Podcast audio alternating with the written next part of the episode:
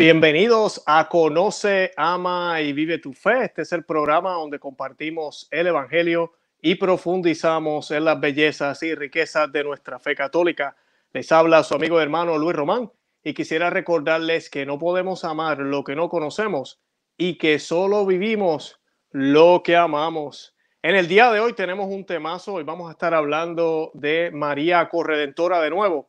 Y la razón por la cual lo voy a estar haciendo es porque ha comenzado un debate bastante fuerte a través de los medios sociales, pero también para defender a nuestra madre, a quien tengo aquí atrás, que por cierto no se ve la imagen bien. Vamos a moverla un poquito. Y pues ella pues eh, sí es corredentora, de eso no hay duda, eso lo han dicho eh, múltiples papas, lo ha dicho la iglesia, no es dogma de la iglesia, hoy vamos a estar hablando de eso, ¿verdad? De que si hay necesidad de que sea dogma o no, y de cómo hay muchísimos, eh, muchísimas creencias en la Iglesia Católica que no son dogmas y que tenemos el deber de creer. Una de ellas es, por ejemplo, no existe el dogma de creer en Dios, pero sabemos que si no creemos en Dios, todos los otros dogmas y creencias se caen. Un dogma no es invento de la Iglesia Católica, al contrario, es defensa y claridad que la Iglesia Católica brinda al mundo referente a algo que es necesario para la, la salvación de las almas. Antes de comenzar el programa de hoy, yo quiero que le den me gusta, que los compartan ahorita mismo. Estamos en vivo, así que les pido que le den al, botón de me gusta y lo compartan en los distintos medios sociales.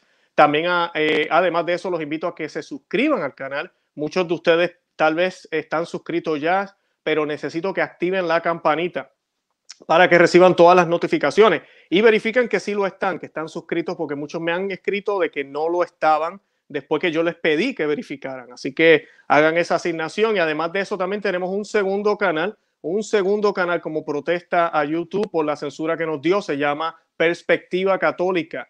En él estamos haciendo algo un poco más distinto, no es tanto referente a noticias, estamos basándonos más en problemas de la iglesia, en situaciones de la iglesia, en reflexiones de la iglesia, en meditaciones de lo que está pasando en esta época, en estos tiempos espectaculares que nos han tocado vivir. Y pues el último programa que hicimos fue sobre las profecías de Fulton Sheen y el arzobispo Vígano. Así que si ustedes no lo han visto, se lo están perdiendo y se, pues tienen que ir al canal, a Perspectiva Católica, y ahí pues se pueden suscribir y tener acceso a esos videos que tenemos por allá. Eh, además de eso, les pido que visiten nuestro blog, conoce, ama y vive tu fe.com para que reciban toda la información escrita. Este fin de semana yo estuve compartiendo muchísima información sobre este eh, eh, título de la Santísima Virgen María, la, eh, la Virgen María Corredentora. Compartí un poco de explicación sobre ese tema escrito. También compartimos algunos textos de algunos papas y además de eso les compartí el enlace de este libro que les estoy recomendando a muchísima gente. Lamentablemente ya no está en español disponible. Yo estaba mirando eh, estaba disponible después que hicimos el programa anterior, parece que mucha gente fue a buscarlo y se acabó. Yo no gano nada de este libro, por si acaso, los que tal vez piensen que estoy ganando algo, no gano nada, simplemente se los comparto. Se llama María eh, Corredentora, mediadora y abogada. Es excelente el libro, de verdad que sí. Es un libro que fue escrito, eh, el autor se lo escribió al Papa Juan Pablo II en los 90, cuando había un movimiento bastante fuerte de poder declarar esto, este, esta, este título como dogma. Eh, y pues es interesante la historia, él habla de cómo Maximiliano Kolbe, el santo Maximiliano Kolbe, estuvo envuelto en este movimiento a principios de del siglo pasado y cómo pues empezó a subir y a ganar auge, porque pues por culpa de la eh, ah, disculpen, por culpa de los protestantes y la infiltración que a veces se ha metido aquí en la Iglesia Católica, pues se ha visto la necesidad de tener que proclamar el dogma. Eh, y pues eh, comenzó a subir y a subir, a subir ese movimiento hasta que a mediados del siglo pasado lamentablemente se cayó. Y pues, eh, y hoy en día pues estamos con esta confusión donde se está malinterpretando qué es lo que quiere decir, es, qué es lo que quiere decir el título de corredentora. Y de eso vamos a estar hablando hoy, de cómo los modernistas detestan el título, por qué la detestan. Aquí vamos a hablar un poco del diálogo interreligioso, Vamos a estar hablando también del de, eh, ecumenismo entre las sectas cristianas y la Iglesia Católica. Vamos a estar hablando de todo eso hoy. Van a estar viendo por qué es que detestan tanto este, este título, ¿verdad? Y qué significa realmente, ¿verdad? No estamos hablando de dos redenciones, no estamos hablando de un redentor y la redentora, no, para nada. El único redentor, el único salvador es Jesucristo. De eso no tenemos duda. Y eso es lo que tenemos que proclamar a viva voz. Es lo que creemos, que Jesucristo es nuestro salvador. Y hasta María necesitaba de Cristo para ser salvada y necesitó de Cristo para ser salvada. Eso es doctrina católica y eso no lo estamos negando. Pero sí hay un papel especial por parte de María que nadie más pudo cumplir y que fue voluntad de Dios que ella existiera para ese papel, porque Dios no necesita nada y Jesucristo tampoco necesitaba nada para poder venir a la tierra. Él podía haber hecho así, ¿verdad? Con los dedos y ya aparecerse.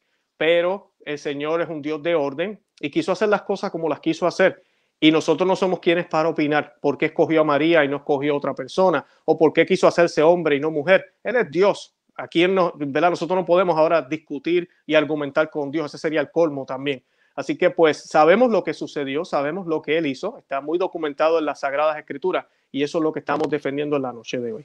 Antes de comenzar, yo quiero que hagamos un Ave María, eh, como siempre hacemos, lo vamos a hacer, eh, también lo vamos a hacer este Ave María por el Papa Francisco. Lo vamos a hacer por él porque pues sabemos que él creo que tiene una manera eh, mm, errónea de mirar este título, tal vez tendrá sus motivos, pero crea confusión los comentarios y tenemos que orar por él. Él es el Papa, independientemente de estos comentarios, sigue siendo el Papa y pues nuestro deber como católico es orar por él. Ahora, esto que él dijo no es dogma, así que tú y yo no tenemos que cambiar nuestra manera de ver a la Santísima Virgen como siempre ha sido por dos mil años. Y esta oración la hacemos in nomini Patri et Fili Spiritus Santi. Amén. Ave María, gratia plena, Dominus tecum, benedicta tui mulieribus et benedictus fructus ventris tui, Jesus. Santa María, Mater Dei, ora pro nobis peccatoribus, nunc erora mortis nostre. Amén. Dios te salve María, llena eres de gracia, el Señor es contigo. Bendita tú eres entre todas las mujeres y bendito es el fruto de tu vientre Jesús. Santa María, Madre de Dios, ruega por nosotros pecadores, ahora y en la hora de nuestra muerte. Amén. In nomine Patri, et Fili, Espíritu Santi. Amén. Bendito sea Dios, bendito sea nuestro Salvador Jesucristo. Y en el día de hoy vamos a estar hablando de los modernistas, vamos a estar hablando de la Virgen Corredentora. ¿Y qué significa? ¿De dónde salen los modernistas? Yo tengo aquí una encíclica que usted tiene que leer. Todo el mundo tiene que leer. Pascendi Domini, Dominici Greci. Y yo sé que mi, mi latín es horrible, pero Pascendi, como le decimos mucho, Pascendi del Papa San Pío X. O sea, este es un Papa santo. Esto no es cualquier papa, declarado por la Iglesia Santo. Y él luchó contra el modernismo. Lamentablemente muchas personas cuando hablan del modernismo hablan del modernismo como algo histórico. Oh, ya pasó. El modernismo fue este movimiento. ¿Y qué significa ser modernista? El modernismo, es los que piensan y creen que la teología y la manera en que vemos las sagradas escrituras tiene que evolucionar, tiene que ir cambiando con los tiempos, que el evangelio se adapta a los tiempos, ¿verdad? No estamos hablando de aplicar el evangelio a los tiempos como es, sino cambiar el evangelio a los tiempos que va evolucionando, que inclusive es posible que hayan cosas que no se creían antes que ahora se puedan creer. Eso es lo que un modernista cree. Y eso lo estamos viendo en la Iglesia Católica a, flor de piel en estos días. Por eso les hablo de esto. Y los modernistas detestan este título de corredentora porque es un título que hace necesario el papel de María. Y no es el título, Dios hizo que María fuera necesaria, eso vamos a hablar ahorita. María es necesaria. Cristo es el Salvador, es el único. Y María, como dije al principio, no tenía que ser. Fue Dios quien escogió hacerlo de esa manera. Como dije en el principio del programa, él podía haber venido al mundo sin María. Dios no necesita nada. Pero él quiso hacerlo a través de María. O sea que hay, al sí de María no es un mero sí. No es el sí que damos tú y yo cuando aceptamos una misión. Es mucho más que eso. Entonces los modernistas detestan esto porque de un tiempo para acá, inclusive en los últimos sí, eh, eh, décadas, han tratado de sacar a María y han tratado de presentar un catolicismo que es solo basado en Cristo, lo cual sí, el centro es Cristo, pero nosotros también tenemos la intercesión de María. María intercede ante Jesús, eso lo sabemos, no intercede ante Dios Padre. Dios, quien está a la derecha de Dios Padre es Jesucristo. María intercede antes, delante de Jesús y ella intercede por nosotros. La Biblia habla muy claramente de la intercesión. San Pablo habla de intercesión, inclusive nos pide a nosotros que intercedamos los unos por los otros. Tú y yo que somos pecadores, San Pablo nos pide que intercedamos los unos por los otros. Así que imagínate la intercesión de los santos. Entonces nosotros los católicos, a diferencia de los protestantes, creemos que la vida eterna existe y creemos que los santos ya están vivos en el cielo con Dios. O sea que los santos, como son miembros de la iglesia y no dejaron de ser miembros de la iglesia al morir, pueden interceder por otros miembros de la iglesia, por esos otros miembros que están aquí en la tierra. Es Dios el poder de Dios, pero ellos pueden interceder por nosotros. La intercesión de María es aún superior. ¿Por qué? Porque María está justo al lado de Cristo. Este Papa Santo también tiene otra encíclica que él llama a María como, él la identifica ella como el cuello del cuerpo de Cristo. María sigue siendo parte del cuerpo. La cabeza es Cristo.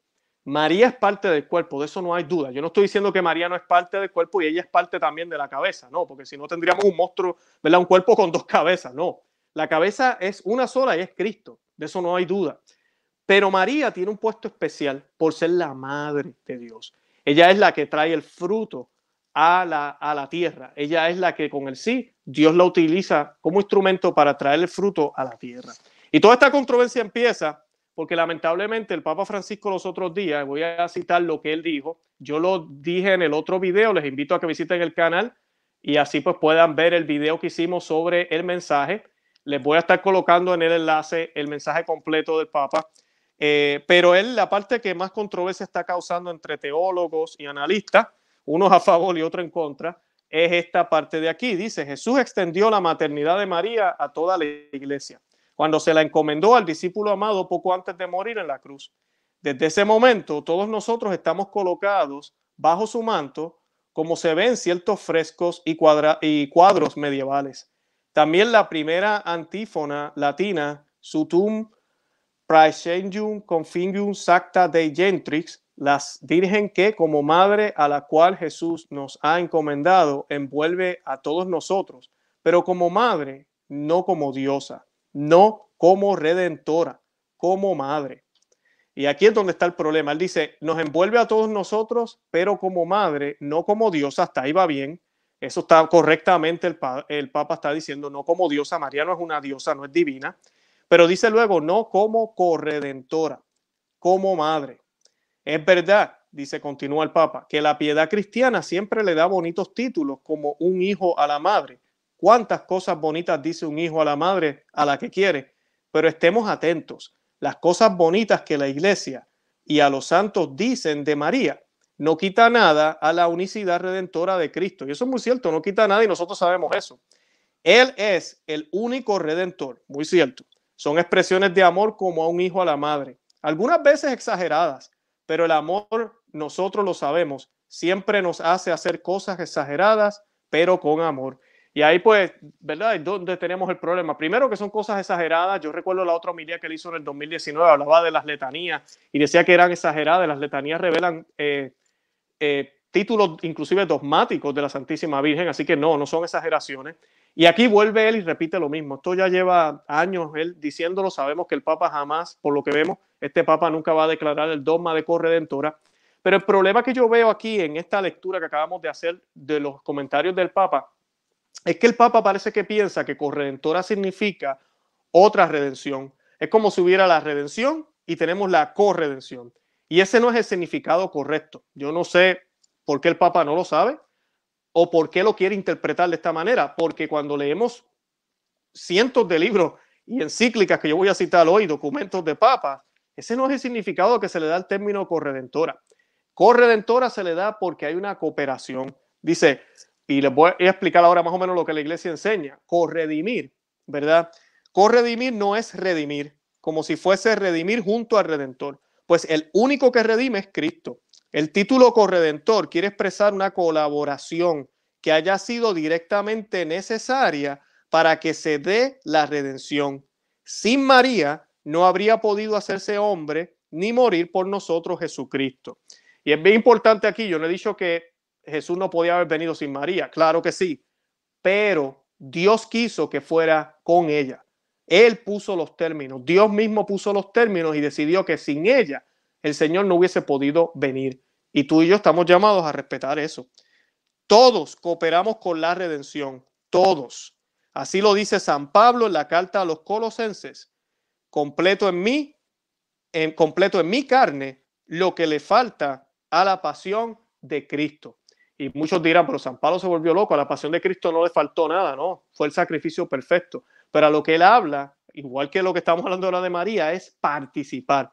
No es añadirle a la redención. Yo no tengo nada que añadirle, al contrario, yo soy un pecador. ¿Qué le tengo yo que añadir? Nada, pero yo puedo cooperar para que esa redención también se aplique a mi vida de una manera más eficiente. Y puedo cooperar también para poder ayudar a otros a acercarse a ella, que es lo que María de manera especial, ahorita vamos a hablar, hizo en ese plan de salvación, porque así Dios lo quiso, fue la voluntad de Dios. Y ella aceptó esa voluntad de Dios. Hágase en mí según tu palabra. O sea que no es idea de María, es idea de Dios, es idea de, de Dios Padre de cómo quería que las cosas se dieran y se hicieran. Así que esa, esa participación que San Pablo nos habla, la tenemos todos. Al principio también de esta homilía del Papa Francisco, lamentablemente, también él dice eso, que no hay otros corredentores, que no hay más corredentores, dice él al principio de la, de la homilía. Los que la leyeron saben que eso es lo que dice al principio. Lamentablemente sí, sí hay más corredentores, ¿cómo que no los hay? Lo que no hay son redentores. Ahí donde yo veo el problema. Si tomáramos esta homilía del Papa Francisco y le quitáramos la palabra corredentora y pusiéramos redentor o redentora, cada vez que él dice no hay más redentores, muy bien. María no es una diosa, es madre, no es redentora. Perfecto. Hubiese sido perfecto. No estuviéramos teniendo que hablar aquí ahora de, este, de esto. Pero el problema es que el Papa utilizó la palabra corredentora como si fuera una segunda persona después de redentor. Y esa no es la manera correcta de verlo. No es la manera correcta de mirarlo ni de verlo. El corredentor o corre, a mí la corredentora es la que coopera. Es como el piloto y el copiloto. Es solo un piloto. Los dos no pueden pilotear el avión a un piloto y el segundo piloto. Imagínate cómo van a, a, mover el avión de un lado para el otro. Es imposible. Uno solo tiene el control. Uno solo. El copiloto es el que asiste al piloto. El piloto es el que lleva el avión. Más o menos una manera, ¿verdad?, humana de explicarles cómo funciona esto. Y pues esa es la misión de todos nosotros. Nosotros estamos llamados también a cooperar en el plan de salvación. Eh, esta misión de completar la pasión de Cristo tiene dos sentidos. Y escuchen bien. primeramente, la completamos en el sentido de que aceptamos libremente y por la gracia la salvación de Cristo a través de la fe, para que los méritos de esa pasión se nos apliquen a nosotros. Es decir, no porque a la salvación que Cristo nos regala le falte nada, sino porque nosotros nos unimos a ella. La recibimos y así nos beneficiamos de ella. Como decía San Agustín, Dios que te creó en, sin ti, no te salvará sin ti. Por designio divino, nuestra salvación particular no es automática, sino que depende de nuestra libertad sanada por la gracia. El segundo sentido en que completamos la pasión de Cristo, eh, ya como personajes secundarios, estamos hablando de nosotros, está en que de nuevo, por la gracia de Dios y porque Él lo ha querido, nuestros propios méritos se unen a los de Cristo en la cruz para la salvación del mundo. Nuestras oraciones, nuestros sacrificios, nuestras perseverancias en la fe y nuestras buenas obras se ofrecen a Dios Padre por medio de Jesucristo y en el Espíritu Santo para la salvación del mundo. Salvamos el mundo con Él. Esta segunda colaboración no es necesaria en ningún sentido, pero sí querida por Dios como un padre que pide a su hijo pequeño que le ayude a arreglar algo, a pesar de saber que la ayuda del niño será más un estorbo que otra cosa. En estos dos sentidos amplios, se puede decir que todos los cristianos somos corredentores, porque Dios nos asocia a la obra salvadora de su Hijo. Así que sí, estamos viendo que hay corredentores, hay más corredentores y entre ellos estamos tú y yo, estamos llamados a ser corredentores, a participar en el plan de redención de nuestro Señor, en ese plan que se hizo con el único Salvador y mediador, ¿verdad?, del género humano, que es nuestro Señor Jesucristo. La corredención de la Virgen, sin embargo, no difiere solamente en grado de la nuestra, sino también cualitativamente. Y ahora estamos hablando de la Santísima Virgen. Porque el mismo Dios quiso que fuera necesaria para la salvación. El mismo Dios quiso que ella eh, fuera necesaria. de una forma misteriosa e impredecible. Dios quiso que la redención del mundo dependiese del sí de María. Su participación es sustancialmente diferente a la de los demás seres humanos, porque Dios le pidió permiso a la Virgen no solo para salvarla a ella, como hace con nosotros, sino para encarnarse y salvarnos a todos. Por lo tanto, además de los dos sentidos en que todos somos corredentores, y ella también de forma superlativa, en Nuestra Señora, esto es cierto en un tercer sentido singular que solo se aplica a ella. Y solo se aplica a ella porque nadie más, aunque quiera y trate, podrá ser la madre de Cristo. Nadie puede. Nadie más podrá en la historia de toda la humanidad. Solo ella fue la escogida, inclusive tú y yo, católico que me escucha, tú y yo como católicos creemos que ella fue destinada para esto. Mira si fue así, que fue creada inmaculada. La Inmaculada Concepción que celebramos todos los años. Ella nace sin pecado original, pero fue salvada y redimida por Cristo, pero fue rescatada antes pero fue rescatada por él. Esos méritos se aplicaron a ella antes de que naciera, para que pudiera ser ese vaso digno de redención. ¿Y quién es la redención? La única redención que existe es Cristo, es nuestro Señor Jesucristo. Ella es quien trae ese fruto de salvación. Al igual que Eva fue causa del pecado por Adán, que pecamos todos, como dice las Sagradas Escrituras, es por Adán, no por Eva. Asimismo, la Santísima Virgen María es causa de la redención ella no es la redención, pero es causa de esa redención. Bendito sea Dios por eso. Qué bonito, ¿no? De esa manera el Señor redime a la mujer, redime al hombre en Cristo también, redime a ambos, ¿verdad? Para entonces completar ese plan de salvación coherentemente con lo que pasó en Génesis. Nunca olvidemos que siempre hay una relación con lo que hay en el Antiguo Testamento y el Nuevo Testamento. Siempre ha habido. No se puede entender el Nuevo Testamento si no comprendemos el Antiguo Testamento. Es así de sencillo, así de importante. Y los papas también se expresaron. Y aquí es donde a mí me, me da pena porque vemos cómo el papa actual contradice a los papas anteriores. Entonces, ¿a quién le creemos? ¿A quién le creemos? El Papa Pío IX, eh, disculpen, en la bula Inefablis Deus, que proclamó el dogma de la Inmaculada Concepción en 1854, escribió, por lo cual así como Cristo mediador de Dios y los hombres, asumida la naturaleza humana, borrando la escritura del decreto que no era contrario, lo clavó triunfante en la cruz. Así la Santísima Virgen, unida a él, con apretadísimo e indisoluble vínculo, hostigando con él y por él eternamente a la venenosa serpiente y triunfando plenamente sobre este enemigo, trituró su cabeza con su pie inmaculado. La idea y su realidad están claramente expresadas, aunque no parezca aquí la palabra corredentora. Es obvio que está hablando de ese plan, esa participación, disculpen, de redención de María en Cristo. Cristo es el único redentor, pero esa participación de ella en Cristo. El Papa León XIII dijo, varios textos del Papa León XIII, ¿verdad? También expresan esta doctrina. La encíclica Supremi Apostolatus oficio de 1883, dijo el Papa León XIII. Ahora sí cito.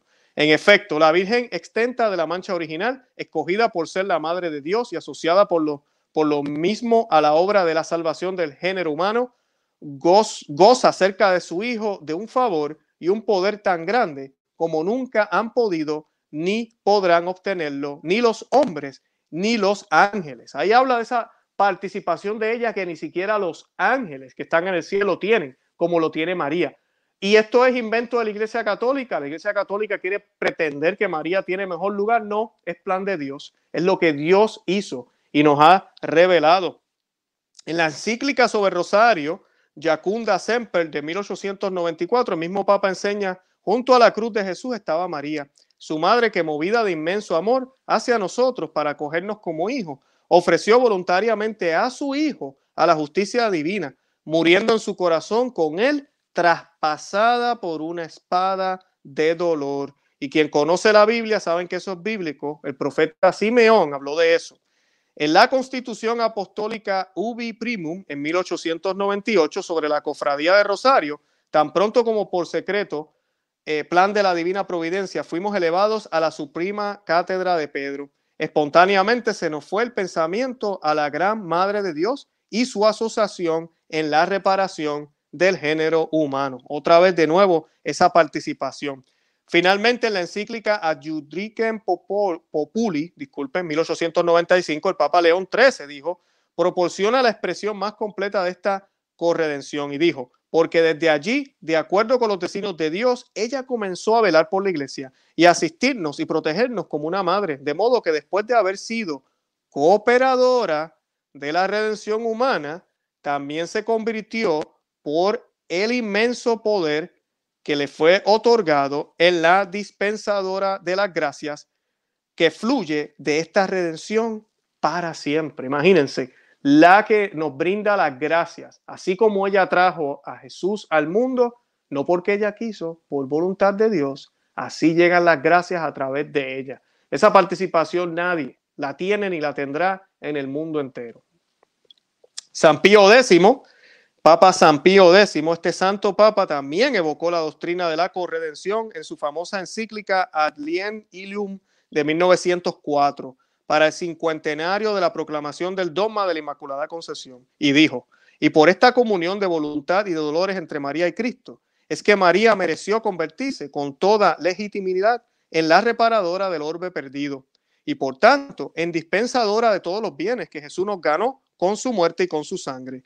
El Santo Papa, a su vez, destacó el vínculo entre la corredención y la mediación universal.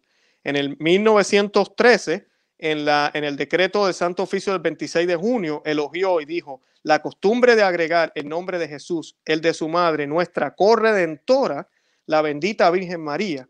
Okay, o sea que él utilizó la palabra corredentora. El 22 de enero de 1914 también dijo, esta misma congregación concedió una indulgencia por la recitación de la oración en la que María es llamada corredentora de la raza humana. Así que esto no es invento de Luis, no es invento de los tradicionalistas. Eh, la iglesia siempre ha declarado que María es corredentora. Así que de eso no hay duda. Ahora, ¿por qué los modernistas odian tanto este término? Bueno, amigas y amigos que me escuchan, porque quieren crear una fraternidad de religiones, porque quieren crear una fraternidad entre cristianos, que solamente conlleve creer que Cristo es el Señor. Pero sacramento, eh, algunas iglesias, eh, confesión, los católicos. Rosario, nada, no es necesario. Intercesión de los santos, sí desean. Algunos sí, otros no. Eh, tenemos que pedir por los muertos. Ah, mm, algunos cristianos sí, otros no, dependiendo de la tradición y el gusto y lo que ellos han aprendido. Acuérdense en que todos somos bautizados y estamos todos igual, no importa, estamos en el mismo bote.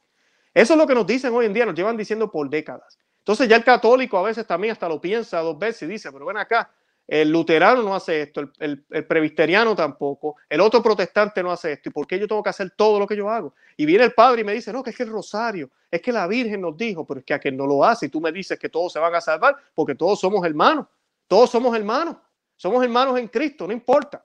Y el problema es que se ha llevado hasta un punto, sí hay un lazo del bautismo, claro que sí, pero se ha llevado una extensión tan y tan exagerada que han llegado al error. Y se ha llevado a tal punto que ya el evangélico no ve la necesidad de convertirse a católico.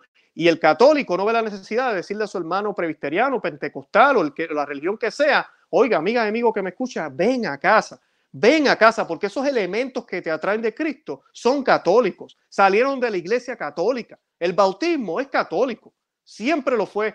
El primer bautismo se hizo en la iglesia católica. La única iglesia que existió los primeros siglos fue la iglesia católica, eso hay prueba. Pero lamentablemente eso no es lo que se dice hoy. Entonces, cuando tú tienes uno de los factores que hace diferencia, que es Nuestra Señora, la Santísima Virgen María, mejor vamos a ponerla en la parte de atrás. Ella es parte del paisaje de los católicos, que tienen un amor especial a esa mujer.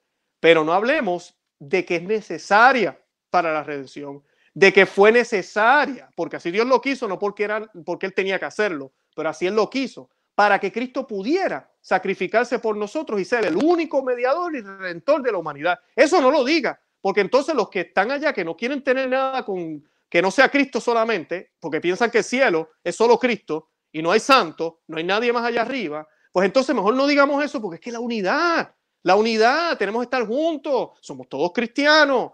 Y eso ya lo han ido estirando más allá. y ahora se van, los otros días, aquí hicimos un programa, hablamos del papel de María en el Islam y cómo ellos tienen una manera distinta de mirarlo, que sí hablarán muy bien de ella y podremos utilizar esas similitudes para tratar de crear esa atracción de ellos hacia el catolicismo, pero no para excusarlos. Entonces, ahí es donde entra todo este problema y por eso es que ellos detestan tanto este título del modernismo, eh, perdón, de, de corredentora. Por eso es que lo detestan. Porque los modernistas piensan que esta época es la época de unir las religiones. Tal vez hace 200, 300 años no, eso no era. Que Santo Tomás de Aquino catalogara a los luteranos como herejes y ahora son nuestros hermanos. Hay un busto de Lutero ahorita mismo en Roma. Es que los tiempos cambian. Esos son los modernistas, los que van viendo una supuesta evolución. Y cuando tú vienes a mirar lo que se dijo y lo que se dice ahora, se contradice. Eso no es evolución, eso es nueva doctrina, eso es eh, eh, eh, irse en contra de lo que la iglesia siempre dijo. Cuando nosotros decimos que somos tradicionalistas, no es porque no queremos nada nuevo, no es eso. Miren, mírenme a mí usando YouTube. Antes no se utilizaba YouTube, no se usaba Facebook, no se usaba nada, no es eso. Pero el mensaje es el mismo. La esencia tiene que ser la misma. Y siempre un buen católico lo que hacía era que miraba todo a la luz de lo que se dijo antes, de lo que siempre se ha dicho, de lo que se vivió. Eso es lo que hacen los verdaderos teólogos católicos, que son fieles al magisterio. No tratar de inventar nuevas maneras de poder reconciliar lo irreconciliable, como hay ahora. Ahí salió la noticia, 200 teólogos en contra de lo que el Vaticano pronunció de que no pueden haber bendiciones de parejas del mismo sexo, porque esos son modernistas buscando por donde sea para tratar de reconciliar cosas y hablar de un supuesto desarrollo de la doctrina, que eso no es el desarrollo verdadero de la doctrina, que se supone que sea un desarrollo orgánico, que va desenvolviéndose poco a poco y no contradice en nada lo que se dijo y se vivió en el pasado. Eso se llama ser tradicional, respetar la tradición de nuestra madre iglesia católica, ir en, en juntitos con las sagradas escrituras y respetar ese magisterio ¿verdad? De hace dos mil años, de muchísimos papas que se debe respetar. Nadie tiene el derecho de contradecir a estos papas, ni siquiera el papa actual. Lamentablemente eso es lo que estamos viendo. Entonces, ¿a quién le creo? Porque el papa no está sentado en otra silla, en la misma silla que estuvo sentado Papa León XIII, que estuvo sentado San Pío X, que estuvo sentado eh, Papa Pío IX, que estuvieron sentados otros papas, Juan Pablo II, que también habló de la corredención de María. Todos estos papas estuvieron sentados en la misma silla. ¿Cómo es posible que ahora se contradiga? no que es la misma silla. Entonces esto crea confusión. Yo no estoy creando la confusión en YouTube como algunos dicen. Luis Román está creando confusión. No. Yo estoy tratando de aclarar porque llega alguien y dice algo distinto a lo que se dijo siempre y ¿qué pasa? Oh, espérate un momento. Aquí tenemos que aclarar. Y eso es lo que estamos haciendo. Ahora, yo no sé si el sentido que lo está mirando el Papa, y posiblemente eso es, él piensa que corredentora significa segundo a redención. Pues en ese sentido, mira, no, no lo es pero realmente sí ella lo es y ese no es el verdadero sentido. Entonces lo que debería hacer es aclarar y especificar, no cuando decimos corredentora, lo que significa es que ella participó de manera especial. Eso es lo que deberíamos decir. El Papa eh, Benedicto XVI, yo hice el comentario en otro programa, no era muy fanático de promover este dogma porque él pensaba que la gente se iba a confundir con esa palabra. Pero como yo les dije anteriormente, nosotros podemos, la iglesia tiene la infusión del Espíritu Santo para poder explicar esto de una manera elocuente, como lo hicieron con la Inmaculada Concesión, que no es algo fácil de explicar. Cuando tú tienes en la Biblia claramente que todos necesitábamos ser salvados, entonces, ¿cómo te explicas que María nació sin pecado? ¿Verdad? Así que esa parte la iglesia la pudo explicar de lo más bien. Así que la iglesia puede explicar este dogma también. Y además de eso, Benedicto XVI nunca se pronunció en contra. Esa es la diferencia. Una cosa es decir, no, no declaremos el dogma, pero eso no quiere decir que yo no lo creo. Eso no quiere decir que no se ha creído. Él nunca se pronunció en contra. Francisco se está pronunciando en contra. El Papa Francisco se está pronunciando en contra de esto. Son dos posiciones diferentes. Y esa es la parte que alarma a muchos cuando vemos esto. Que son dos posiciones diferentes. Lo otro es que un dogma. Usted no tiene que esperar para que sea dogma para creerlo. Usted me va a decir a mí que en 1854, no fue hasta 1854 que creímos en la Inmaculada Concepción. ¿En serio? O sea, usted me va a decir a mí que por 17 siglos, 19 siglos, disculpen, no se creyó en la Inmaculada Concepción. No creímos en la Inmaculada Concepción, mentira. Siempre se creyó, se supo, pero viene la, reforma, bueno, no la reforma, la protesta, los herejes protestantes, viene todo lo que sucede. Entonces la iglesia tiene que aclarar y tiene que declarar los dogmas, porque ya los católicos no creían que la Virgen había nacido inmaculada. y no, no, no, eso es demasiado. Ustedes creen que la Virgen es una diosa y el católico, ay, sí, es verdad. Yo creo que no. Pues mira, tuvo que intervenir el Papa y aclarar. Y así fue también con la asunción de la Santísima Virgen al cielo, con unas palabras elocuentes, ¿verdad? Porque creemos que la Virgen cayó en una dormición. No quiere decir que no pasó por la muerte, como mismo la encíclica dice, pero no fue una muerte como cualquier otra muerte. Y todo eso la iglesia lo explica elocuentemente. Son temas difíciles, no son fáciles, que inclusive hay católicos que ni entienden, pero ahí están. Pero siempre se creyeron. La iglesia de la dormición en Jerusalén desde el segundo siglo existe. Siempre se creyó que la Virgen cayó en un sueño y subió y fue asunta al, cielo. Es exactamente lo mismo con, con Corredentora. María, Madre de Dios. Mucha gente dice, Madre de Dios, pero si Dios existía antes, la iglesia pudo explicar en qué sentido lo decimos. Y lo mismo sucede con Corredentora. No es que es la segunda redentora, nosotros no necesitamos más redentores, solo Cristo es el redentor. Es corredentora por la participación y porque Dios quiso hacer de ella algo, una persona indispensable para que el Señor viniera porque fue la que, la que dio a luz a nuestro Señor Jesucristo, de la que Él mismo tuvo carne y murió en la cruz por nosotros. Así que esa, esa es la, la realidad y esos son los ataques que los modernistas hacen. Yo quería aprovechar, antes de, de, ir mirando los comentarios, voy a hacer algo distinto hoy, vamos a ver cómo nos sale. Voy a pedirles que si tienen alguna pregunta, que la escriban en el chat, los que nos están viendo por Facebook o YouTube, Cualquier pregunta que tengan, escríbanla ahí. Yo no prometo que las voy a contestar todas ahora en vivo, pero voy a escoger algunas y así pues hacemos un diálogo entre ustedes y yo si tienen alguna pregunta. Bien importante, si quiero decirle a todos los que me están viendo, bien importante, tenemos que orar por el Papa Francisco. Este canal no es sede vacante, este canal no piensa que Benedicto XVI es el Papa. El Papa es el Papa Francisco y tenemos que ser católicos, no podemos distanciarnos de eso. Ahora sí hay problemas, tenemos problemas con la agenda que hay, tenemos problemas con las cosas que se dicen, duele en el corazón, pero sabes que hermana y amigo que me escucha, no hay mejor momento para ser católico que ahora. No hay mejor momento que para ser, para ser católico que ahora. Así que démosle gracias a Dios por el tiempo que nos tocó vivir. Tal vez, mira, no apreciamos cuando teníamos coherencia desde Roma, cuando teníamos buena teología. Entonces ahora nos ha tocado estudiar, ahora nos ha tocado analizar, ahora nos ha tocado ir para atrás y mirar qué dijeron otros papas, qué se decía en el antaño, y mira, tal vez eso era lo que necesitábamos. El Señor nos ha dado lo que nos merecemos. Así de sencillo. Así que tú y yo estamos llamados entonces a ser mejores católicos para ver si la situación de la iglesia mejora. Empieza con nosotros. Siempre, de verdad, la gente piensa que Luis Román solo habla de clero. No, mira, yo estoy consciente que empieza por mí. Yo tengo que cambiar primero para que la iglesia comience a cambiar. Pero denunciamos aquí lo que denunciamos y hablamos lo que hablamos para poder enseñarle a las personas que conozcan bien su fe, la amen y la vivan porque se trata de almas. Y estas confusiones lo que lo utiliza Satanás para extraviar a las personas. Así que tenemos que tener mucho cuidado con eso. Vamos a ver aquí qué miramos. Eh, oye, yo no veo preguntas. Nadie tiene preguntas. Vamos a ver. Eh, saludos a Vicky, que siempre nos sigue. Vicky de Los Ángeles, saludos. Eh, bien importante también, les quería mencionar que no se olviden y pueden colocar sus preguntas ahora. Eh, nosotros en Conoce, Ama y Vive tu Fe tenemos otro canal, para los que no saben. Tenemos un canal que se llama Perspectiva Católica y les pido que lo busquen en YouTube luego, Perspectiva Católica con Luis Román. En ese canal vamos, estamos haciendo cosas distintas. Aquí usualmente hacemos noticias y con las noticias evangelizamos, ¿verdad? Hablamos del Evangelio, hablamos de la Biblia, doctrina, todo ese tipo de cosas. En el caso del otro canal, lo que estamos tocando son temas un poquito más profundos. Hace poquito hicimos un tema sobre Fulton Sheen, las profecías de Fulton Sheen, y el arzobispo Vígano con lo de la iglesia profunda y arzobispo Fulton Sheen con lo de la contraiglesia. ¿Qué similitudes hay? ¿Verdad? Estamos hablando de casi 70 años de diferencia, pero muy similares, y pues se han cumplido muchas de las cosas que, que ambos han dicho. Así que pues eh, tenemos que, que, ver.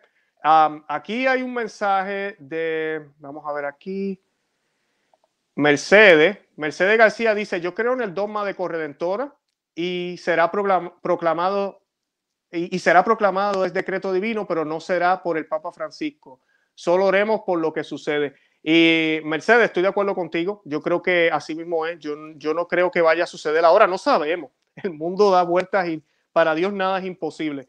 Pero sí, aparentemente no va a ser la hora. Eso no significa que no tenemos que creerlo. Tenemos que orarle a Dios para que eso suceda. Y ojalá que sea el Papa Francisco. No sabemos qué, qué, podemos, qué podemos hacer. Oh, mira, aquí tenemos uno, este comentario está bastante bueno de Facebook. Nos escribieron aquí, señor Luis, gracias por lo de señor. Bueno, yo tengo ya 40. Muchas veces la gente cree que no se debe contradecir al Papa, en especial en lo de la, no voy a decir la palabra porque por eso nos cerraron el canal, eh, en lo de la inyección, cómo explicar que el Papa es humano y se puede equivocar. Pues mira, es bien sencillo, tú lo acabas de decir, él es humano y se puede equivocar. Nosotros, a mí me han hecho ese comentario, me lo han dicho, eh, nada, no, eh, ¿cómo es posible que le contradigas al Papa? Bien importante, tenemos la mala concepción de que los papas van a ser perfectos. Los papas no son perfectos y simplemente nos toca mirar la historia. No lo son, no podemos esperar que lo sean. Eh, sí podemos decir, y yo espero que en el futuro haya meditas, mediten esto en Roma, los papas antes lo pensaban dos veces antes de decir algo. El papa no era una persona que salía todos los días en Twitter, porque no había Twitter, no salía en Facebook, no salía en todos estos canales y todos los días ponían la misa en la televisión, nada de eso era así, era muy cuidadoso con lo que se hacía. Un ejemplo de esto, yo había, escuchado de Pablo VI, por ejemplo, cuando él daba sus homilías, ellos la, hacían la transcripción de la homilía y el Papa no permitía que la, la publicaran. Él le pedía al secretario que la corrigiera y borrara cualquier error que él había dicho. O sea que él mismo sabía que él podía haber dicho algún error. Y no estamos diciendo que después de corregirla no habían errores, pero son humanos, son hombres y pueden cometer errores. Por eso nosotros seguimos a Cristo. Usted no sigue al Papa, usted sigue a Cristo. Usted no sigue a su obispo, usted no sigue al sacerdote, usted sigue a Cristo. Ahora, Cristo dejó su iglesia, incluyendo al Papa, dejó a sus obispos, dejó a los sacerdotes, dejó a los buenos papas y a los malos papas, dejó a los buenos obispos y malos obispos, dejó a los buenos y malos cardenales para que pudiéramos distinguir que está bien, que está mal, para que pudiéramos cargar nuestra cruz dentro de la iglesia, para que pudiéramos ver cuál era el mensaje que él quería para que pudiéramos seguirlo más a él. Obviamente, tú y yo queremos buenos papás, ¿verdad? queremos tener buenos padres que realmente nos guíen y nos, y nos lleven a ese camino. No siempre es así, nos pasa con los padres de nosotros, con nuestros papás, con mi papá y mi mamá. Tal vez mi papá y mi mamá fueron buenos, tal vez tu papá y tu mamá no lo fueron. ¿Eso significa que ya no vamos a creer en ningún papá? o porque los míos eran buenos, yo voy a pensar que todos los papás del mundo y todas las mamás del mundo eran buenas. No, eso es ridículo. Eso lo mismo sucede con el Papa. Claro, estos tiempos son eh, especiales porque este Papa, los errores que le está cometiendo, lamentablemente ah, eh, son doctrinales. Muchos son doctrinales y crea confusión. Entonces tenemos que orar por él. Pero sí, son tiempos que, que de verdad eh, tenemos que, que tomar en cuenta. Esta pregunta me encanta. ¿Por qué los otros papas no firmaron el dogma? Porque no había necesidad, amigo. ¿Quién me habla ahí? Gerson Blanco. Gerson, saludo. Dios te bendiga. Excelente pregunta. Claro, no había necesidad. Es bien importante cuando usted, los dogmas, cuando la iglesia proclama los dogmas, los dogmas se proclaman cuando hay una necesidad. Como decía ahorita yo con el dogma de la Inmaculada Concepción. La Inmaculada Concepción se creyó siempre.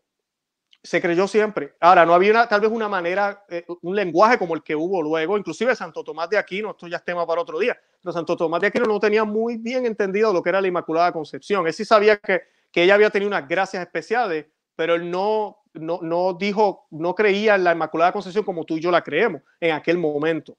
¿Verdad? Pero si él tenía una percepción y luego más adelante él escribe unas cosas que sí se puede decir que él creyó en eso. Pero la iglesia no lo había proclamado dogma hasta el 1854, cuando comenzaron los ataques contra la Virgen María. Cuando empezaron a decir que María sí había nacido con pecado original, que María era cualquier mujer, que había sido igual, que básicamente casi el Señor, Dios había escogido, era como una lotería y salió la jovencita esa de allá de Jerusalén. Vamos a coger a esa. Básicamente eso es lo que estaba sucediendo, ¿verdad? Poniéndolo aquí en mis palabras. La iglesia tuvo que intervenir. Eh, así mismo va a suceder con este dogma. Por eso yo creo que estamos muy cerca de que se proclame, porque hay mucha confusión con la palabra, que ya está en documentos papales y está en documentos de la iglesia, y santos han hablado de esta manera.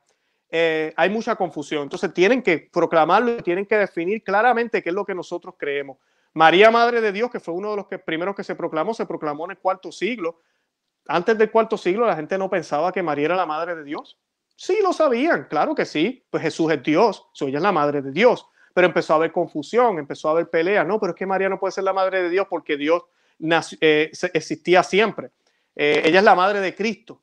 Y ahí empiezan los debates, entonces la iglesia se sienta y lo define. Lo define de una manera coherente. Así que esa es la respuesta. Eh, es, es, básicamente no había necesidad de, de hacerlo hasta ahorita. Vamos a ver Eh, aquí, disculpen. Ok, acá. Samuel eh, Bedoya me hace un comentario. Si con Juan Pablo II los protestantes ya empezaban a atacar a la Virgen, ¿por qué no lo proclamó? Eh, una vez más, los dogmas, primero que nada, son para los católicos, no es para los protestantes. Ah, yo creo que entre católicos no había tanta confusión. A mí tal vez estoy eh, errado, pero prueba de eso es este libro. Este libro fue escrito debajo del, ¿verdad? Durante el papado de Juan Pablo II y hay más libros como este, ¿verdad? María Corredentora, mediadora y abogada. yo les voy a colocar el enlace en, el, en, el, en la descripción yo de pequeño, cuando en esa época y de grande ya en, los grupos de jóvenes, yo nunca escuché nada en contra del poder, del poder no, disculpen, de la participación de la Virgen María junto con Jesús en la cruz. Nunca escuché problemas con eso. Eh, por eso los Inmaculado Corazón de María y el Sagrado Corazón de Jesús los ponen casi juntos. Es como si fuera, realmente un solo corazón. Eh, eso nunca hubo problema. Entonces ahorita es que está habiendo problema. Ahorita es que muchos católicos están como enredados con esto. Así que pues lo mismo, yo creo que ya ahorita sí necesitamos declararlo definitivamente, eh, pero pronto, pronto yo creo que se va a declarar. Pueden colocar más preguntas si así desean. Eh, los que acaban de llegar, estamos haciendo preguntas. Yo sé que esto es nuevo, nunca lo habíamos hecho. aquí voy a escoger a alguien que quiero pues hablar de este tema porque sé que es difícil para alguna gente. Eh, yo no sé si es el nombre de ella, Hilda Hilda 11, aún así defienden a Bergoglio. No defendemos a Bergoglio, como dice ella, Bergoglio es el nombre del, del Papa, el nombre como tal, eh, José Mario Bergoglio. Eh, así que yo no tomo que le digan Bergoglio, no creo que sea una falta de respeto, pero hay personas que sí piensan que es una falta de respeto. Eh, no estamos defendiendo la postura del Papa, pero sí tenemos Papa y tenemos que celebrar que tenemos Papa. la iglesia ha tenido épocas donde no se sabía quién era el Papa, de eso hablamos aquí en otro programa. Hoy en día se sabe quién es y tenemos que salir de esa burbuja. Sabemos que es el Papa Francisco. Benedicto XVI es un Papa en descanso, él se llama Papa emérito eh, y está en obediencia al Papa Francisco, lo ha dicho muchísimas veces y a veces pensamos que Benedicto XVI tradicionalista, Benedicto XVI no fue tradicionalista, sí defendió la tradición, pero no fue tradicionalista. Eh, parte del Vaticano II también, tenemos que orar por él también. Creo que fue excelente Papa y escribió muy buenas cosas eh, y creo que fue uno de los más grandes teólogos del siglo pasado, así lo va a ser.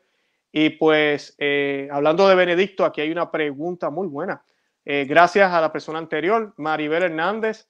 ¿Y Benedicto qué ha dicho? Bueno, Benedicto, él hizo un comentario, Maribel Hernández, él hizo un comentario sobre este dogma y dijo que, que, que podría crear confusión. Eso fue lo que él dijo, por las palabras, corredentora. Eso fue lo que él dijo porque es lo que está pasando ahora, pero esa es la razón. Yo no entiendo el pensamiento de Benedicto. Yo, e, esa es la razón por la cual deberíamos declararlo. Porque puede crear confusión y que crea confusión la palabra, porque del latín al español, en inglés, suena tan distinto, en italiano, y pues a veces hay personas que piensan, corredentora, oh, la segunda redención. Ah, pero es que Cristo es el único redentor. No, corredentora no es eso. Corredentora es que participa, que coopera, y ella cooperó de una manera esencial, especial, que nunca había sido. Así que esa, esa parte es bien, bien importante. Eh, no sé qué pensará Benedicto XVI ahorita. Yo creo que, que simplemente, ¿verdad? Este, tenemos que, que, orar por eso, pero yo creo que, que, sí, que pronto se va, se va a declarar. Vamos a ver qué otras preguntas tenemos por aquí. Como les dije, eh, si desean, si tienen preguntas, pueden poner las preguntas aquí y vamos a contestar rapidito. Les invito también, antes de que se acabe el programa, ya estamos terminando, que visiten eh, nuestro blog conoce, ama y vive tu fe.com. Esta pregunta es excelente, hablando ahorita de Benedicto. ¿Puede Benedicto XVI proclamar el dogma de la corredentora? No. ¿Sabes por qué? Porque no es el Papa. Así de sencillo. No lo puede hacer. Y esa parte tenemos que aceptarla, tenemos que salir de ese sueño. Yo sé que por allá afuera hay un montón de gente con teorías raras por ahí, y sonarán casi de verdad, inclusive teólogos y todo hablando de eso, pero no, él no puede, no lo puede hacer, inclusive si Francisco fallece hoy, mañana hacen un conclave. No, Benedicto XVI no va a ocupar la silla, Benedicto XVI no es el Papa. Tenemos que entender eso. Él es Papa emérito, un Papa en descanso. Tenemos que orar por él. Está orando muchísimo por la iglesia y posiblemente está sufriendo mucho con lo que está pasando, pero él no está haciendo nada tampoco por ayudarla, no puede, ah, me imagino. Eh, pero no, él no puede proclamarlo ahorita mismo ni podrá hacerlo eh, eh, luego de que el Papa Francisco si falleciera antes, que lo dudo. El Papa Francisco tiene muy buena salud, es lo que nos dicen. el Papa, aquí nos hacen un comentario, Laura Adriana Cuello, el Papa Gregorio Gregorio XVI también señaló el indiferentemismo como uno de los males que afligen a la iglesia. Así mismo Cuando las personas piensan, ah, es lo mismo, no pasa nada, eh, déjelo así, como quiera la amamos, la gente sabe, no hay necesidad, ah, ¿qué más da? Es lo mismo. Eh, de verdad que de verdad que sí, que puede traer problemas. Eh, es, es, una grave situación y es, una, es como un virus que se va contagiando, ¿verdad? Medio mundo dentro de la iglesia. Susana Burgos, gracias por este mensaje. Estas son las cositas que yo recibo muchos mensajes así.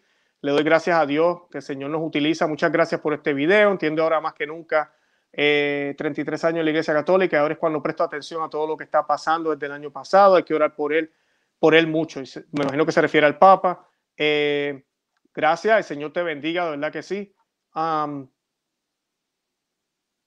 Por aquí están hablando algo de, del, del, tercer secreto, pero no sé, ahí me perdí un poco. Ah, claro que sí, lo vamos a seguir haciendo, Rocío. Buen ejercicio con preguntas. Ok, vamos a ver. Este análisis me parece muy interesante. Víctor Opi dice, no me sale todo el mensaje en la pantalla. Oh, sí, sí, me sale. Dice Samuel, no lo, él dice, Samuel le está contestando otra persona, no lo han proclamado porque en Apocalipsis dice que esa batalla entre el demonio y la mujer ah, será de siglos. Ahí dice el demonio vomitó como un río de agua para intentar ahogarla. Ah, me parece interesante el comentario, así mismo es. Esta batalla es contra la mujer porque ella es el medio que escogió Dios para él encarnarse. Así que tenemos que, que orar por, todo esto. Es una batalla intensa, es una batalla que, que ¿cómo se dice? Que no, de todos los tiempos, podríamos decir. Ah, vamos a ver esta pregunta, Samuel Bedoya. Si María es corredentora, que lo creo firmemente, podríamos decir que es María es mediadora. Claro que sí, ella es mediadora de todas las gracias. Ella, ella, y ella es mediadora entre nosotros y Jesús, ¿ok? Igual que yo puedo interceder, ¿verdad? Por, por, por, mi, por mi esposa, eh, tú puedes interceder por tus familiares. María hace el mismo papel, pero ella lo hace de una manera especial. Las Sagradas Escrituras nos dicen que la oración de los santos es de agrado a Dios, la oración de los santos, ¿verdad? Eh, no dice de los pecadores o de cualquiera, dice de los santos, ¿verdad? De personas que viven esa fe con, como debe ser y están en gracias con Él. ¿Qué más santidad tendrá la Virgen María? ¿Quién más tiene santidad que ella, verdad? A ella se le da esa alta veneración y la iglesia lo dice, veneración. Nosotros no adoramos a María, nosotros veneramos a María. Es bien importante que a veces las personas dicen, yo adoro a María. No, no adoramos a María. Nosotros veneramos a María y tiene un lugar especial. Así que es bien, bien importante eso. Ah, vamos a ver qué otras preguntas. Este comentario me parece interesante. Es bueno colocar diferentes puntos. Andrei, Ernesto, si somos puristas, por verlo de una manera, y no, no lo somos, amigos. Eh, el Papa tampoco está obligado en creer que María es corredentora, ya que no es dogma declarado. Aclaro, yo creo que ella sí es corredentora. Es cierto, el Papa eh, no tiene que declararlo dogma, pero el problema es lo que expliqué al principio. No sé si André, André, no sé si estoy pronunciando tu nombre bien. El punto es este: lo de corredentora es parte del papel de ella. Yo asumo que el Papa entiende la participación de María. Estoy yo aquí asumiendo y que el problema con él es la, es la lengua, ¿verdad? Es un problema de lenguaje aquí. Él piensa que corredentora es segunda redención. Eh, yo estoy diciendo eso aquí, estoy asumiendo, yo no estoy en la cabeza de él. Ahora, si él abiertamente está declarando que no, realmente no hubo una tercera participación de María, como hablábamos al principio, tú y yo tenemos dos participaciones esenciales en el plan de salvación, ¿verdad? Esa primera, ¿verdad? Como yo les leí aquí, esa primera participación la completamos, ¿verdad? Cuando aceptamos libremente esa labor que Dios quiere para nosotros. Eso lo hacemos todos los cristianos. De esa manera participamos. Tenemos que decir que sí. Si no decimos que sí, eh, pues el Señor tiene todo el poder y no necesita de nosotros, pero a la misma vez nosotros necesitamos decir que sí para que Él pueda obrar en nuestras vidas. Esa es la primera participación. Esa segunda, ¿verdad? Es la que nosotros, como dice San Pablo, compartimos esos sufrimientos, completamos en Cristo, es la segunda participación. Pero la tercera participación, que es la que tiene María y tú y yo no tenemos, ¿verdad? Es que sin el sí de María no hubiese habido Jesús. Así de sencillo. Sin el sí de María no hubiese habido Jesús. Entonces, muchas personas no, no, ven esa parte. Claro, Jesús pudo haber venido así. Dios es Dios, Dios no necesita de nadie, de nada. Pero Él quiso colocar esa condición. La Inmaculada Concepción, nace María, es necesaria. Esa es la participación corredentora de ella. Ella es causa de la redención. Por eso es corredentora. Causa.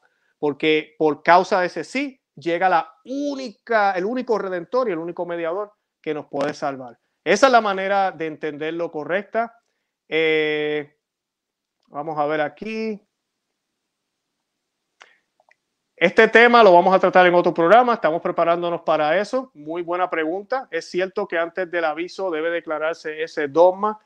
Las profecías, amigas y amigos que me escuchan, bien importante, bien, bien interesante todas las revoluciones privadas. Yo creo en ellas y siempre estoy muy atento a ellas, pero tenemos que tener en cuenta que no son infalibles y que hay muchas interpretaciones allá afuera. Tenemos que tomarlas con mucha, mucha cautela, eh, pero pues tenemos que que ser, eh, ¿cómo se dice?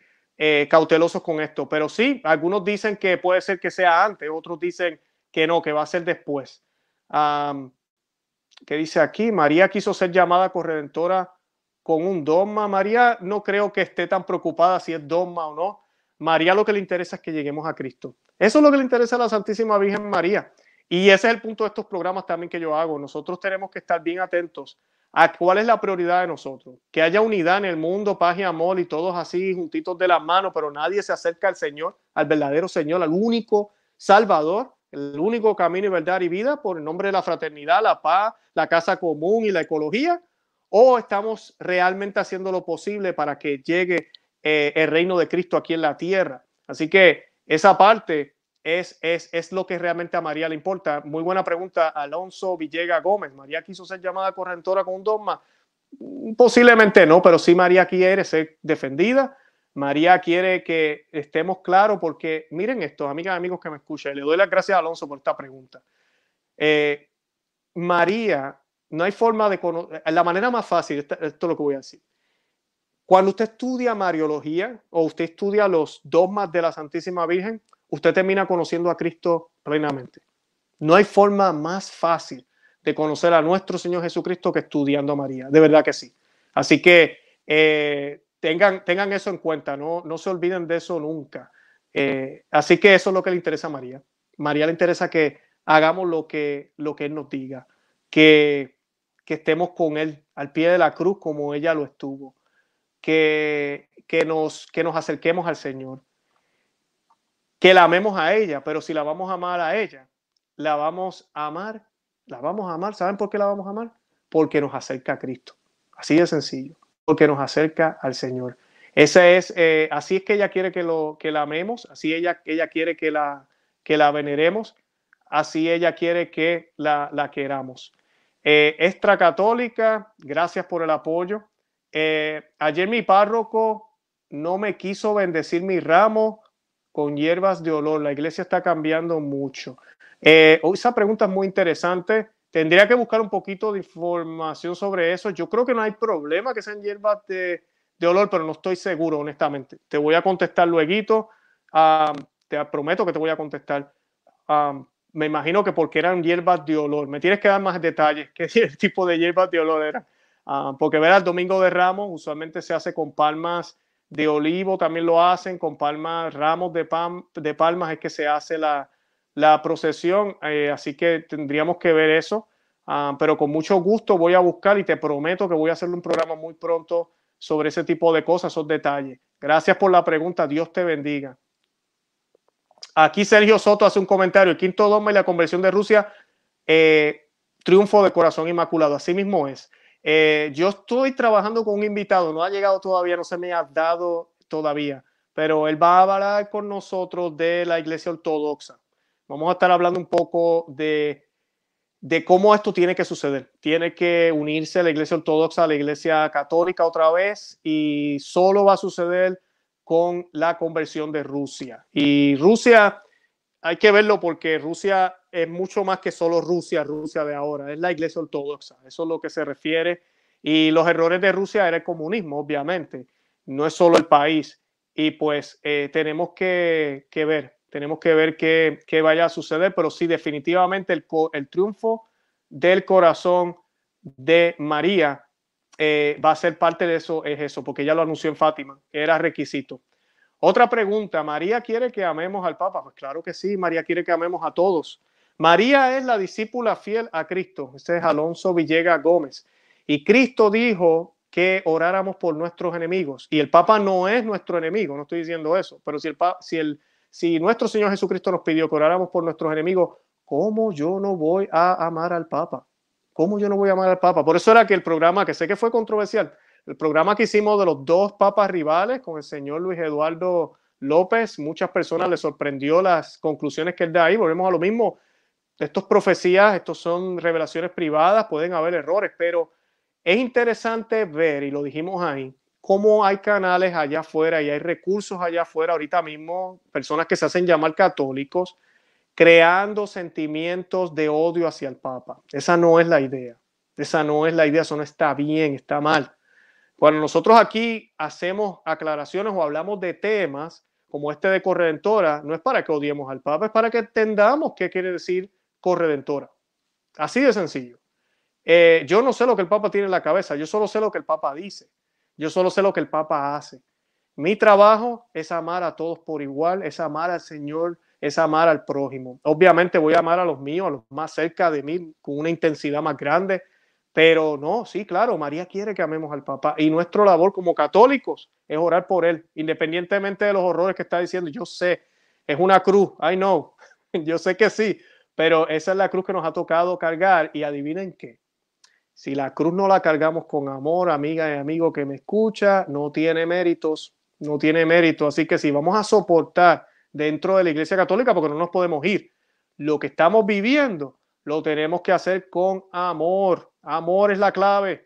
Sin amor nada vale. San Pablo decía, puedo hacer milagros, puedo hablar en lengua, puedo resucitar gente. Bueno, estoy haciéndolo aquí en mis palabras. Puedo multiplicar panes, ¿verdad? Eh, pero si no tengo amor, de nada vale. De nada vale. Así que sí, tenemos que amar al Papa, claro que sí. Eh, Ganso Marianela me dice aquí, corredentora significa que participó de la redención. Eh, todos participamos de eso, claro, pero el papel de ella fue mucho más cercano, porque sin ella nuestro Señor no se pudo haber eh, hecho hombre, ¿verdad? Porque así Dios lo quiso. Así que pues esa, esa es lo que, lo que es. Bueno, mi gente, yo sé que están poniendo más preguntas, pero ya llevamos una hora, así que yo voy a cortar. De verdad que gracias. Espero que les haya gustado todas las preguntas. Lo disfruté muchísimo. Eh, yo los invito a que visiten nuestro blog conoce, ama y vive tu fe.com. Eh, también que se suscriban aquí al canal en YouTube. Eh, nosotros estamos en YouTube por Conoce, Ama y Vive tu Fe, pero también estamos por Perspectiva Católica. Son dos canales de YouTube que tenemos ahora como protesta. YouTube nos canceló el canal por un tiempo y pues se nos hizo un poquito difícil publicar eh, ¿verdad? Eh, material. Y pues gracias a Dios ya volvimos y pues le pedimos eso, que se, que se, que se suscriban a ambos canales y que nos busquen en Facebook, Instagram y Twitter. Y para cerrar, yo voy a cerrar también con un Ave María. Eh, lo vamos a hacer en latín y en español. Latín es la lengua de, nuestro, de Nuestra Señora. Y pues esa oración, disculpen aquí, Estoy buscando por acá. La oración eh, que vamos a hacer, quiero que la hagamos por todos los que están conectados ahorita mismo, pero también quiero que la hagamos por el Papa. Y la vamos a hacer también por la Iglesia Católica. Queremos que la hagamos por todas las familias y lo vamos a hacer también para que ojalá todas estas cosas se, se aclaren. Y la hacemos en nomini Patri, Filii, Spiritus Santi. Amén. Ave María, gratia plena, Dominus tecum, benedicta tu in mulieribus, benedictus fructus ventris tui, Jesus. Santa María, Mater Dei, ora pro nobis peccatoribus, nunc et hora mortis nostre. Amén. Dios te salve María, llena eres de gracia, el Señor es contigo. Bendita tú eres entre todas las mujeres y bendito es el fruto de tu vientre Jesús. Santa María, Madre de Dios, ruega por nosotros pecadores, ahora y en la hora de nuestra muerte. Amén. Bendito sea Dios, me despido, los amo en el amor de Cristo y Santa María, ora pro nobis.